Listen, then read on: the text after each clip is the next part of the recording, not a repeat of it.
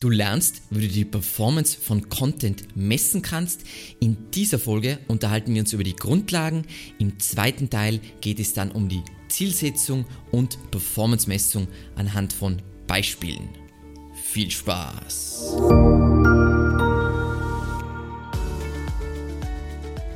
Mein Name ist Alexander Russ und SEO ist mein täglich Brot. Wir quatschen auf diesem Kanal über SEO und Content Marketing. Wenn du lernen willst, wie du nachhaltig Kunden über deine Website gewinnen kannst, dann abonniere jetzt gleich diesen Kanal. Wie immer habe ich mir zur Vorbereitung dieser Folge angesehen, was es so an Informationen im Internet gibt. Leider ist das Ganze teilweise eher oberflächlich und einfach zu wenig praktisch anwendbar. Deswegen machen wir eine zweiteilige Serie über Content Performance. Zuerst sehen wir uns die Grundlagen an, legen das Fundament und dann geht es wirklich in die Beispiele rein. So, aber wir sprechen über Grundlagen, also was ist überhaupt Content Performance? Und Content Performance ist einfach die Erfolgsmessung von Inhalten im Web. Vereinfacht ausgedrückt, du hast irgendwelche Ziele oder idealerweise hast du Ziele für deinen Content und du siehst dir an, ob diese Ziele erreicht wurden oder nicht. Das heißt, ob deine Inhalte funktionieren oder nicht. Mein Fokus in diesen zwei Folgen ist natürlich nachfrageorientierter Content, also nicht Social und bla bla bla bla. Wirklich nachfrageorientierter Content auf der eigenen Webseite, der einen Einstiegspunkt für die Zielgruppe darstellen soll.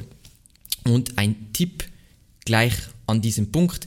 Wir haben ein Video über SEO und Content Marketing KPIs und das ist eine exzellente, sagen wir mal, Grundlagenschulung vor diesem Video. So, was sind jetzt so typische Ziele im Content Marketing? Also das Schlimme ist ja, die meisten Unternehmen oder Einzelunternehmen, Affiliates und so weiter haben viel zu wenig so, die, die sprechen über ja, Traffic und bla bla bla, aber die haben keine klaren Ziele für Content Marketing. Was sind jetzt typische Ziele? Ganz klassisch, und das ist schon mal voll gut, wenn man in diese Richtung geht, egal ob das jetzt Leads oder Verkäufer sein, das heißt, das Ganze ist sehr umsatzfokussiert. Das heißt, du willst Micro-Conversions generieren, wie zum Beispiel Newsletter-Abos ähm, oder du willst Conversions äh, generieren, äh, du willst durch besseren Content die Conversion Rate erhöhen dann zweitens, was auch sehr oft äh, vorkommt, ist natürlich Markenbekanntheit. Das kann sein Traffic, organischer Traffic beispielsweise, Sichtbarkeit bei einer Suchmaschine oder Share of Voice, was ich ja wahnsinnig spannend finde, definiert über ein bestimmtes Keyword-Set, wie groß ist da meine Markenstimme? Wie groß, also wie viel decke ich davon ab? Wie viel von dem Traffic geht auf mich? Und dann drittens, was natürlich auch sehr wichtig ist, und wir werden das jetzt dann alles voll schön segmentieren, dass ihr versteht, was wann Sinn macht und wieso man eigentlich alle drei Komponenten braucht. Drittens ist jetzt Engagement. Das kann natürlich alles Mögliche sein. Das können klassische Likes sein, das können, können Kommentare sein, das kann die Verweildauer sein, das kann die Abspringrate sein, das kann Erwähnungen von einem Ratgeber von dir sein, das können Backlinks sein, Downloads und so weiter. Da geht es immer darum, dass du die, die, deine Markenwahrnehmung verbessern willst, weil das führt natürlich zu mehr Verkäufen, einer höheren Conversion Rate und letzten Endes auch zu mehr Sichtbarkeit. Das heißt, ihr seht schon, diese drei Komponenten, sagen wir mal Umsatz oder Leads, Verkäufe, Markenbekanntheit und Engagement, gehört alles zusammen. Und da gibt es ein bekanntes Konzept, was wahrscheinlich, vielleicht kennst du das sogar, und zwar das ist die Pyramide der Content Performance und das hilft meiner Meinung nach immer Leuten Metriken zu definieren für ihren Content, die dann wirklich auch sinnvoll sind. So, sagen wir mal, wir haben ein Unternehmen, wir generieren Content. Wieso generieren wir Content? Letzten Endes, um mehr Umsatz um, und um mehr Gewinn zu machen. Das heißt, das Wichtigste, was man sich immer anschaut, sind umsatzrelevante Faktoren. Das ist die Spitze der Pyramide. Es geht immer um die finanziellen Auswirkungen, Auswirkungen der erstellten Inhalte. Das kann also sein Return on Investment, weil Content-Erstellung kostet viel Geld, kommt da auch was raus, Conversions und Conversion Rate. Dann darauf aufbauend, also jetzt die mittlere Ebene von der Pyramide, Traffic. Also Traffic-relevante Faktoren. Das heißt, da geht alles geht es um die Sichtbarkeit deiner Inhalte. Das heißt, es können Klicks, Seitenaufrufe sein, einzelne Besuche oder eben, wie schon angesprochen, Share of Voice, individueller Sichtbarkeitsindex, ausgewählte Keyword-Rankings. Weil, wenn dein, deine Inhalte nicht gesehen werden, dann können sie keine finanziellen Auswirkungen haben. Und dann die Basis unserer Pyramide ist natürlich, und das ist halt letzten Endes das aller, aller, aller, aller, aller Wichtigste, und zwar sind User. Das heißt, hier geht es jetzt um die user-relevanten Faktoren und was sagen uns diese Faktoren? Letzten Endes sagen die uns, ob die Qualität der Inhalte passt. Qualität ist in diesem Kontext immer ein schlechtes Wort, weil es kommt auf die Zielgruppe an. Ähm, es kann was der eine als qualitativ hochwertig sieht, sieht der andere als nicht qualitativ hochwertig. Es kommt auf deine Zielgruppe an, was Qualität bedeutet. Das kann sein Klickrate, das heißt Klickrate in den Suchergebnissen. Das heißt, der erste Content, mit dem der User konfrontiert wird, ist natürlich dein Snippet.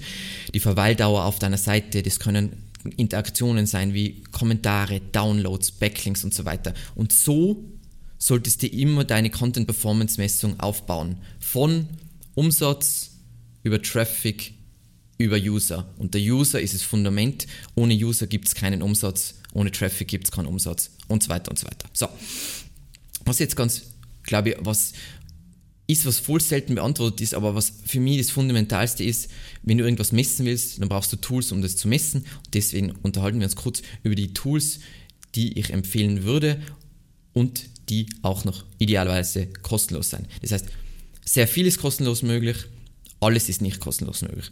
Grundsätzlich, was man mal braucht, wenn wir jetzt sagen, wir unterhalten uns über nachfrageorientierte Inhalte, die einen Einstiegspunkt über Suchmaschinen darstellen. Das ist natürlich das wichtigste Tool, die Google Search Console, ist kostenlos. Hier sehen wir uns die Klicks an, die Impressionen und die durchschnittliche Position für wichtige Keywords.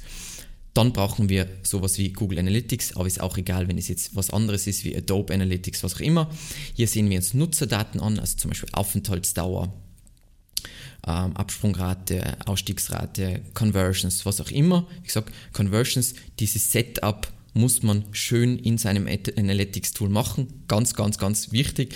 Ähm, dann wenn, ähm, brauchen wir natürlich ein SEO-Tool, weil SEO, da geht es immer um Nachfrage und wir brauchen ein Tool, um die Nachfrage zu messen. Die sind in der Regel kostenpflichtig, aber dafür rechnen die sich extrem, also Return on Investment ist da keine Frage. Wir verwenden eben gerne SEMrush oder Ahrefs, aber die meisten anderen Tools, über die immer wieder gesprochen wird, dass sie Systrix, Xovi, Beeperbo, Searchmetrics, können das, was wir für unsere Content Performance Messung brauchen. Das heißt, was sehen wir uns da an? Wir können uns, wir können Konkurrenzvergleiche anstellen, wir können anhand der Konkurrenz einschätzen, wie viel Potenzial für bestimmten Content besteht und wir können uns ansehen, wie schwierig es wird, hier mitzuspielen und ob wir überhaupt mitspielen können. Und zu guter Letzt, was, was viel zu wenig verwendet wird, schon sehr oft auf diesem Kanal vorgekommen ist, ist SimilarWeb. Da ist die Basic-Version kostenlos, voll cool.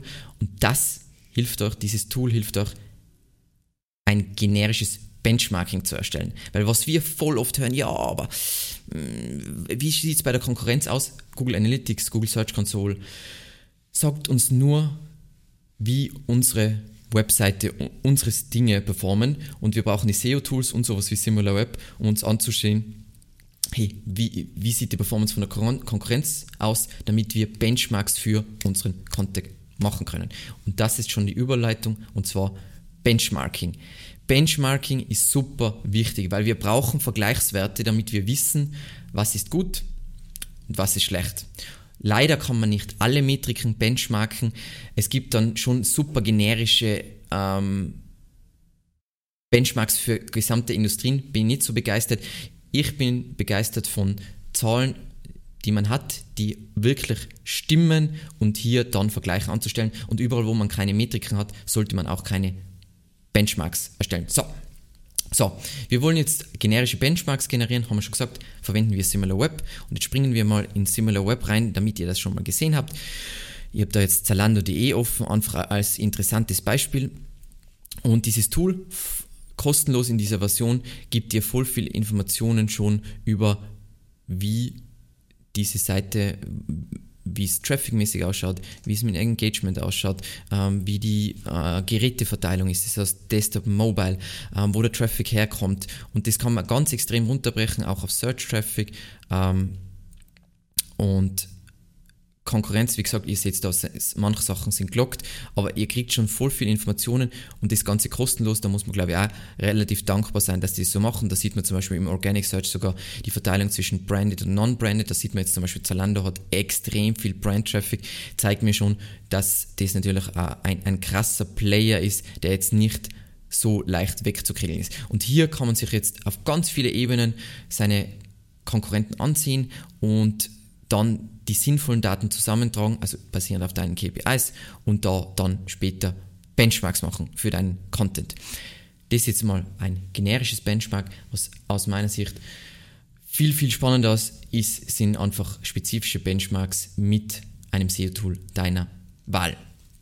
Und jetzt springen wir mal in ein Tool rein, und zwar in Ahrefs rein und was ich mir mit so einem Tool einfach anschauen kann, sind ganz viele Sachen. Ähm, was ich mir jetzt gerade so notiert habe als, als die äh, essentiellsten Sachen ist sicher ausgewählte Keyword-Rankings, weil ein Keyword repräsentiert ja letzten Endes nichts anderes als eine sehr spezifische Nachfrage.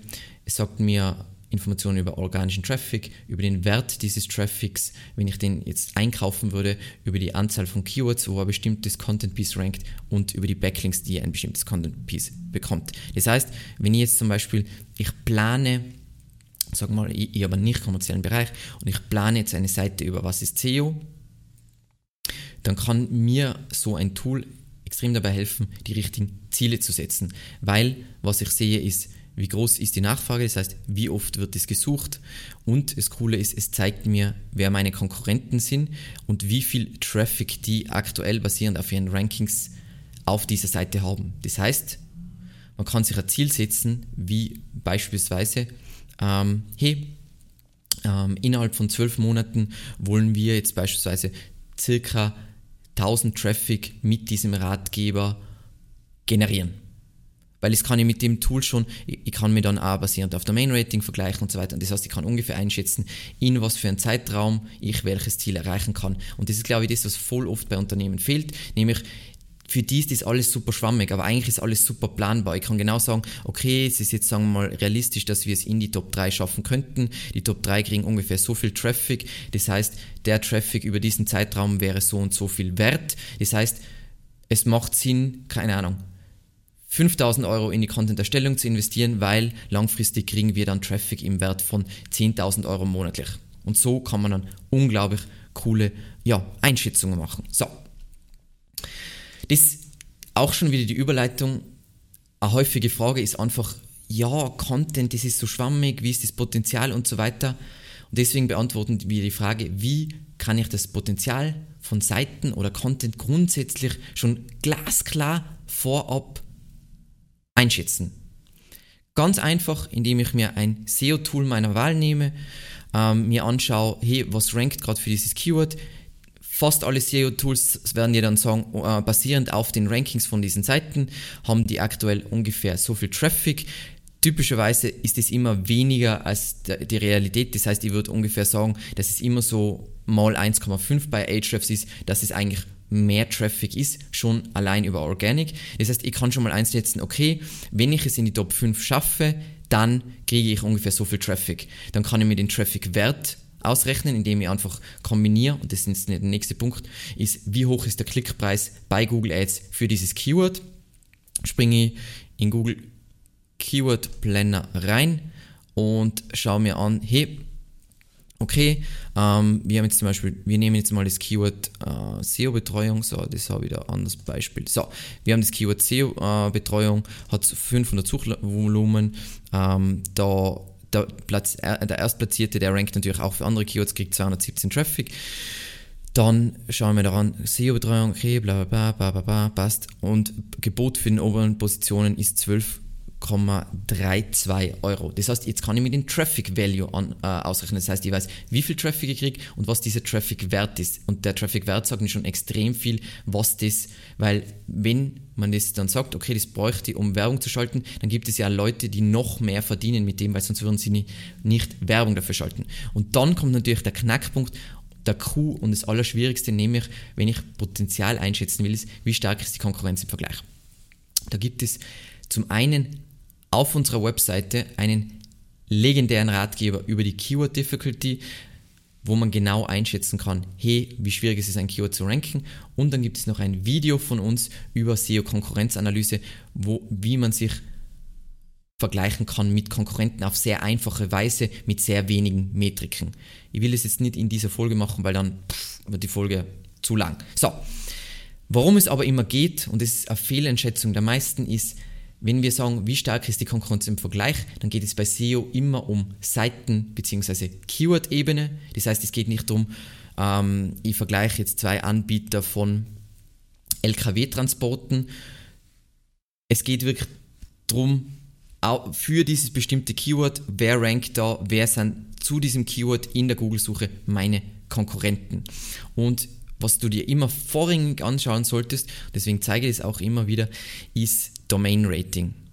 URL-Rating ist, ist gar nicht so spannend, weil meistens läuft alles sowieso über die Domain. Das heißt, wenn du hier mitspielen kannst, so wie in diesem Fall so, wir können hier mitspielen, das heißt, letzten Endes ist das kein Faktor, das heißt, diesen Faktor kann ich mal wegrechnen und dann kann ich mich nur noch eigentlich auf die Content-Aspekte konzentrieren. Und das ist dann voll wertvoll natürlich. So, und jetzt zum Abschluss von diesem Grundlagenvideo ein paar Sachen, die ihr wahrscheinlich noch nie gehört habt. Und das sind einfach so meine Tipps zu Content Performance ähm, aus 13 Jahren Erfahrung. Was ganz wichtig ist, ähm, ist immer, wenn du Content kreierst, dann ist dein deswegen ist es auch die Spitze der Pyramide. Es geht immer um Umsatzrelevanz. Das heißt, kommerzielle Seiten, solange es kommerzielle Seiten gibt mit Nachfrage, solltest du die schreiben, bevor du nicht kommerzielle Seiten erstellst. Das heißt, baue deinen Content Marketing Trichter oder deinen Funnel oder wie auch immer du das nennst, immer von unten nach oben auf. Eigentlich ganz logisch, jeder Geschäftsführer wird sagen, geil, auf jeden Fall, aber oft wird es dann in Marketingabteilungen leider nicht so gemacht. Dann, wenn wir jetzt in Richtung Conversion-Optimierung schon denken hinsichtlich Content, Keyword-Auswahl äh, ist der erste Schritt zur Conversion-Optimierung. Ich habe da kürzlich ein Video drüber gemacht, SEO und Umsatz, wo ich erkläre, wie wichtig die Keyword-Auswahl schon für die spätere Conversion-Optimierung ist. Weil die Keywords sagen schon, sind die Leute kaufbereit oder sind die noch in einem frühen Prozess, in einer frühen Phase der Kundenreise. Dann, unglaublich wichtig, wenn wir über Content Marketing, über Content Performance Messungen sprechen. Wir kriegen manchmal von unseren Kunden Excel mit 35 Spalten und bliblablub und so weiter. Es geht nicht darum, irgendjemanden zu beeindrucken mit wahnsinnig vielen Metriken. Die Kunst ist es, wirklich unternehmensrelevante KPIs zu definieren, basierend auf den Seitentyp und immer weniger ist mehr. Niemand kann sonst diese Daten noch sinnvoll interpretieren und da kommt auch bei voll vielen Metriken kommt nichts Sinnvolles, Aussagekräftiges raus. Dazu gibt es auch ein Video, wo ich über essentielle KPIs für SEO und Content Marketing nochmal spreche und es sind nur fünf.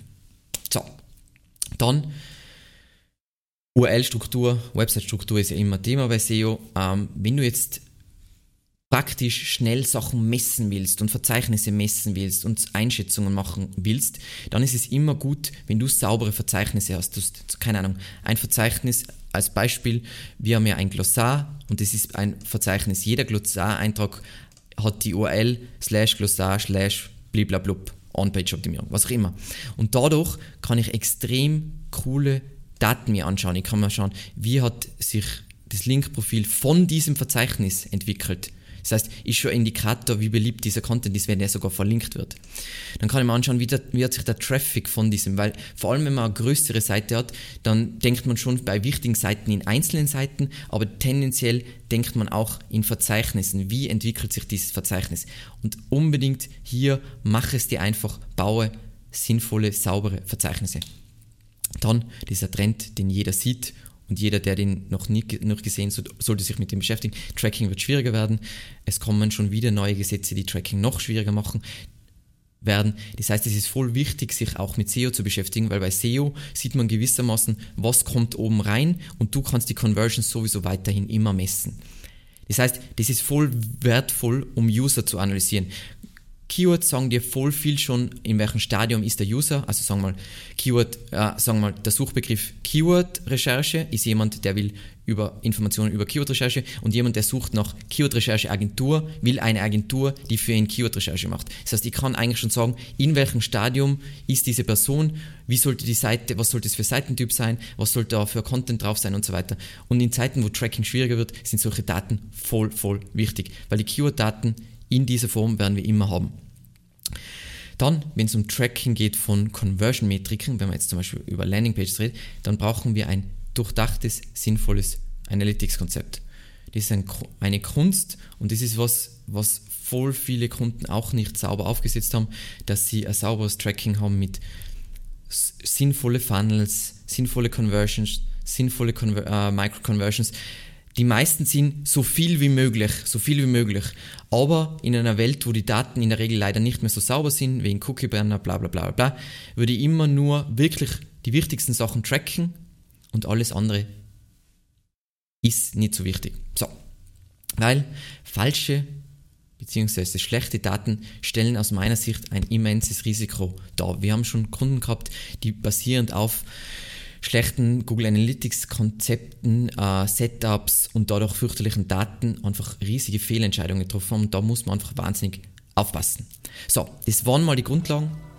Ich glaube, das war voll wichtig als Fundament für den nächsten Schritt, weil im nächsten Teil, in Teil 2, lernst du, wie du eben sinnvolle Ziele für Content definierst, wie du die richtigen Metrik je Seitentyp auswählst und dann konkret anhand von Beispielen die Content Performance misst. Ich hoffe, dir hat die Folge gefallen. Ich freue mich über deinen Kommentar und ansonsten bis zum nächsten Mal. Ciao.